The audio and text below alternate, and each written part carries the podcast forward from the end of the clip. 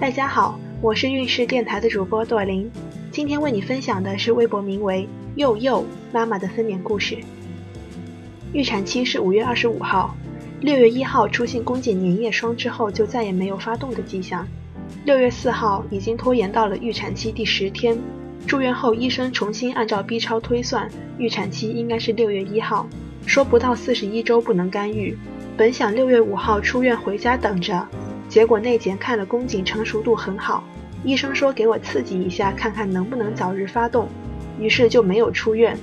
六月五号晚上腰酸，小腹一直胀胀的。第二天早上跟查房医生说了情况，并没有生的迹象，有点失落。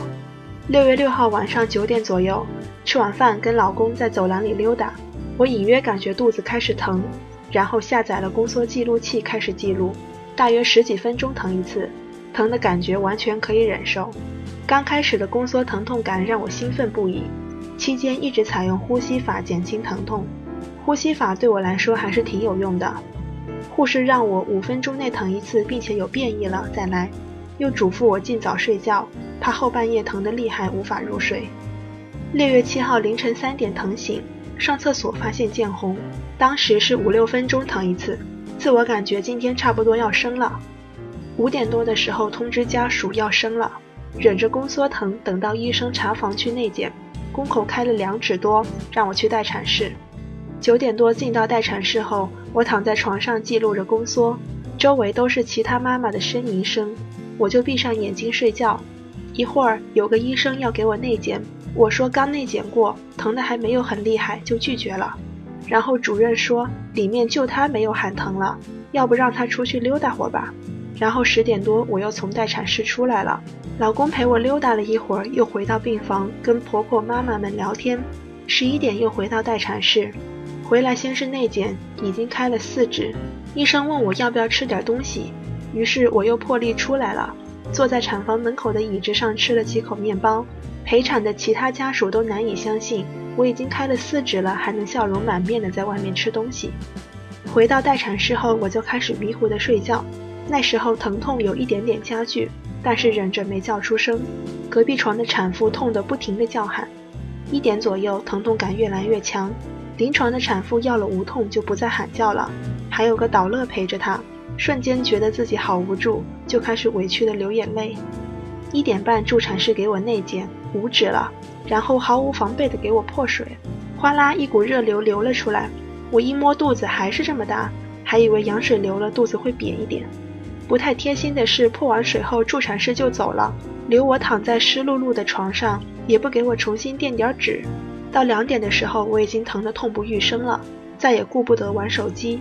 那时候临床的产妇已经去产房了，助产士让我自己抱着腿使劲儿，促进宫口打开。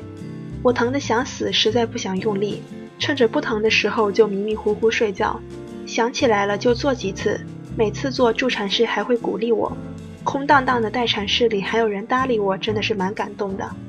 下午三点左右，医生过来喊我进产房，疼得要死，但是还是挺惊喜的。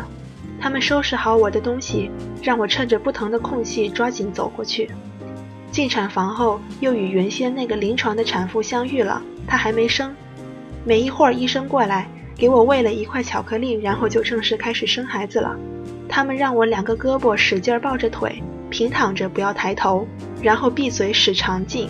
医生一直在鼓励我说我会用力。瞄了一眼时间，快四点了，想着赶紧生，争取四点之前生出来。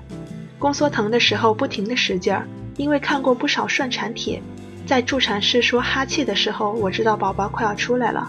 终于三点五十六分，宝宝出生了，是个巨大儿。刚生完，痛感立马消失，别提有多爽。可是没过几分钟就开始人工剥离胎盘、压肚子、缝针，那会儿再也忍不住疼得哇哇大叫。一切处理完毕之后，疼痛减轻，我才有心思看一眼旁边的宝宝。他在一旁眨眼睛，时而哭两声，安静的样子瞬间让人心软。二十周发现胎盘低质，完全覆盖宫颈口。查了相关资料说胎盘低不能顺产，唯一的办法就是卧床休息。二十四周四维时，胎盘下端边缘直达宫颈口。都说二十八周前胎盘长不上去就没有什么希望了。有听说个别胎盘低顺产的案例，但是大多数还是听医生的意见，不让冒险。三十三周开始不怎么出门，每天在家卧床休息。三十六周检查，惊喜地发现胎盘高度三点一厘米了，主任说可以顺产。关于胎盘低，除了卧床休息，没有更好的方法了。再就是注意不要下蹲，不要提重物，不能同房。今天运势的分娩故事就分享到这里。运势陪伴宝宝成长，在微信公众号和微博中搜索“运势”，有更多的孕育知识和故事等着你哦。谢谢。